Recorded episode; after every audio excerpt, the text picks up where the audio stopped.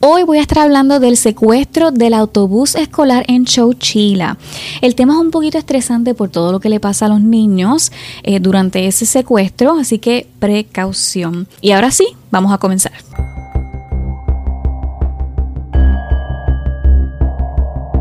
Voy a comenzar hablando del conductor de la guagua escolar, que era Frank Edward Ray. Él nació el 26 de febrero de 1921.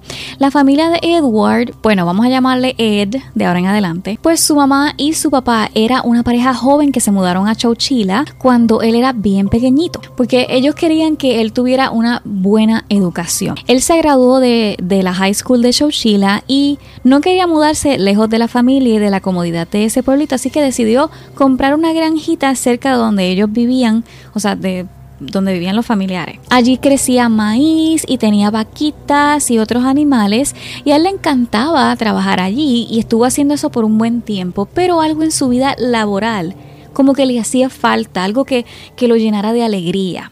En 1950 se convirtió en el conductor de la guagua escolar de Chowchilla donde llevaba a los niños a, la escuela, a la escuelita de Shoshila, y los traía de vuelta a las casas todos los días en la semana. Y todo andaba normal hasta que llegó ese día que cambiaría la vida de todos ellos por completo. El 15 de julio de 1976, él estaba de camino a llevar a los niños de vuelta a sus casas después del último día de campamento de verano en Chowchilla. Habían 29 niños. Eh, es un pueblo pequeño que hasta la mayoría de los niños eran los nietos de los que fueron compañeros de clase de él. O sea que los niños ya lo conocían bastante bien y hasta les emocionaba esperarlo para montarse a la guagua porque él era bastante dedicado con ellos. Prácticamente eran como si fueran parte de su familia. Para ese día había un ambiente festivo porque era uno de los últimos días de verano en California, que by the way es súper caluroso. Y los niños regresaban de un día completo de piscina, o sea que estaban cansados y listos para llegar a sus casas. Para ese momento, ah, ya Ed había dejado tres niños en sus respectivas casas. De camino todo andaba bien hasta que vio una camioneta que estaba bloqueando el camino. Y es que, como sabemos, Ed era un hombre que ayudaba a todo el mundo, a toda la gente del pueblo, así que fue bajando la velocidad y tratando de ver si la persona pues necesitaba algo, porque el bonete de esa guagua estaba abierto como si tuviera algún problema con, con la guagua. Y cuando Ed estuvo lo suficientemente cerca, ¡pum! Salieron tres hombres enmascarados rápidamente de la camioneta con armas de fuego. Lamentablemente ya era tarde para pensar en cómo salir de ahí. Entonces los hombres estaban corriendo súper rápido para entrar a la guagua escolar y uno de ellos le apuntó a Ed con el arma y le dijo muévete. Entonces Ed con las manos arriba se movió lentamente del asiento del conductor y el, el asaltante se montó allí. El segundo hombre se mantuvo de pie en el pasillito que hay en el medio de la guagua para velar a los niños que ninguno se moviera o intentara escapar y para que se mantuvieran callados. El tercer hombre se montó en la camioneta que estaba supuestamente dañada, bloqueando la guagua escolar y comenzaron a guiar rápido para salir de ahí lo más pronto posible, porque es un pueblito pequeño y todo el mundo se da cuenta. De la desesperación los asaltantes estaban guiando como locos y la guagua escolar se estaba jamaqueando de lado a lado, entonces ahí los niños comenzaron a asustarse más todavía.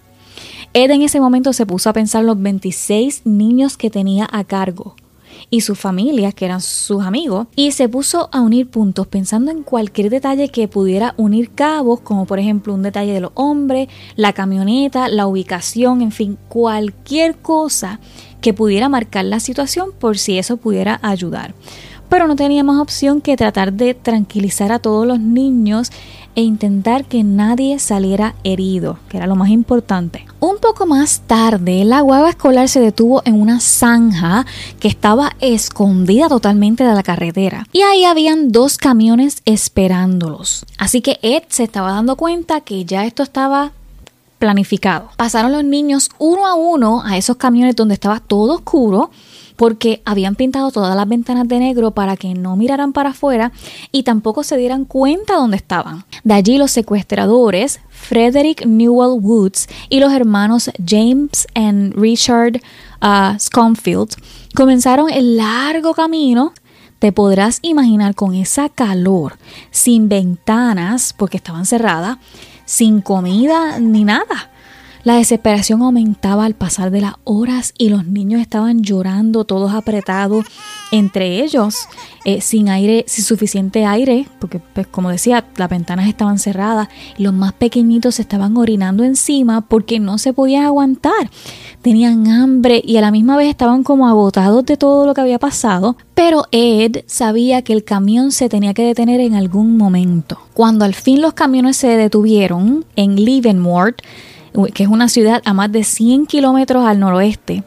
El primero en salir fue él, fue Ed, pero no logró ver nada alrededor, todo estaba oscuro. Entonces Wood y los hermanos Confield le ordenaron que se quitara el pantalón y las botas y que luego bajara por una escalera que sobresalía del suelo que parecía guiar a, lo que fuera como una cueva o una, una caverna. Entonces luego hicieron lo mismo con los niños, le ordenaron quitarse una prenda de ropa y le preguntaron los nombres y algún número de teléfono. Pues dentro de esa cueva había cereal, agua, mantequilla de maní y les habían dejado colchones súper viejos. La situación ya era súper desesperante para Ed porque habían niños de 5 añitos, de 5 a 14 allí. O sea, ¿te imaginas eso? Los, por lo menos los de 5, 6 añitos y hasta 7 a lo mejor ni sabían lo que estaba pasando. Y dije 14, pero había uno solo de 14 años. A este punto también a Ed le parecía como confuso porque él no sabía, no le habían dicho el por qué los habían secuestrado si era por dinero, o sea, qué era. Mientras tanto, cuando se acercaba la tarde, los padres de algunos de los niños desaparecidos comenzaron a llamar a la escuela. Desesperados, o sea, imagínate.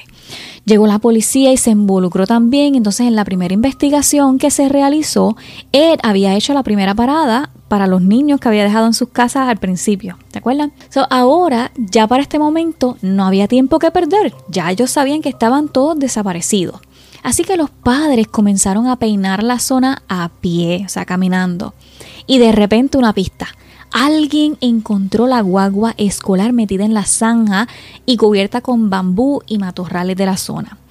Al final de todo eh, o de ese día, tuvieron que detener la búsqueda porque había una tormenta que se estaba acercando y lamentablemente estaba borrando toda posibilidad que tenían para encontrar a los niños. A la mañana siguiente los niños empezaron a tener problemas para respirar.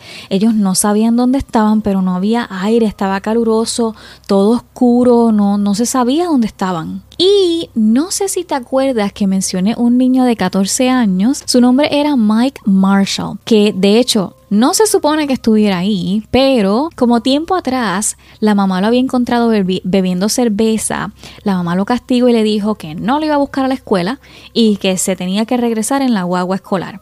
Así que ese día tuvo que irse con los niños y regresar en la guagua escolar también para poder llegar a la casa. Así que por eso ese día él estaba allí.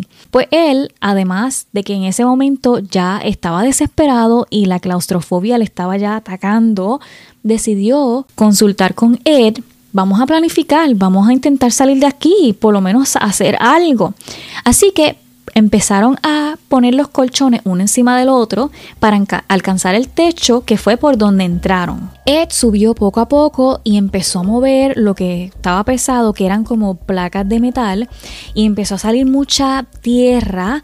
Ahí se dio cuenta que estaban enterrados en ese lugar eh, con las placas de metal, las baterías industriales y tierra adicional encima, o sea que nadie se iba a dar cuenta que ellos estaban allí. Entonces, sin hablar, con los nervios de punta, porque no se sabía si los secuestradores estaban cerca, salió el primer niño y no vio, ¿verdad? Poquito a poquito, no vio que nadie estuviera cerca, estaban solos, Así que todos fueron saliendo poco a poco, súper callados. Ya Ed le estaba ordenando a los nenes, ¿verdad? Que acuérdense que tienen cinco añitos los menores ordenándole a los nenes que estuvieran bastante calladitos y que se movieran lo más rápido que pudieran en dirección a unas luces que se veían a lo lejos. Luego de 16 horas, al fin llegaron a algún lugar donde los ayudaron y dieron fin, finalmente, al secuestro. Luego al final de todo se dieron cuenta que ese, en, en, ese momento que ellos pudieron escapar, los secuestradores habían tomado una siesta porque habían guiado 11 horas de camino para poder enterrar a, todos los niños y a él ahí. Así que ese fue el momento perfecto o el básicamente el único momento que ellos tenían para salir de ahí. Lo más curioso es que los tres secuestradores venían de familias adineradas, que tenían casas lujosas, y esto fue una idea de uno de ellos para pedir 5 millones de dólares por el rescate de todos los niños. Pero 14 días después fueron detenidos y condenados a cadena perpetua sin posibilidad de libertad condicional.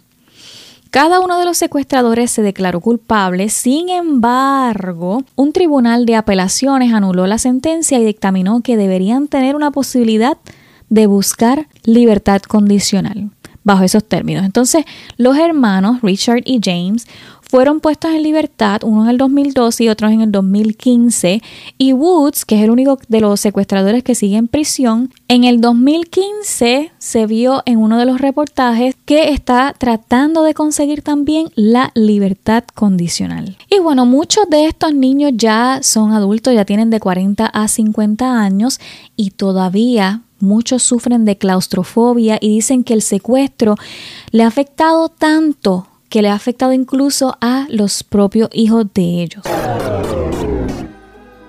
Y hasta aquí el tema de hoy. Si se te hace más fácil escucharme por el podcast, te dejo el link en la descripción. Recuerda, sigue tus sueños y no compartas los planes con nadie. Suscríbete para más y te espero por aquí la semana que viene. Y ahora sí, chao.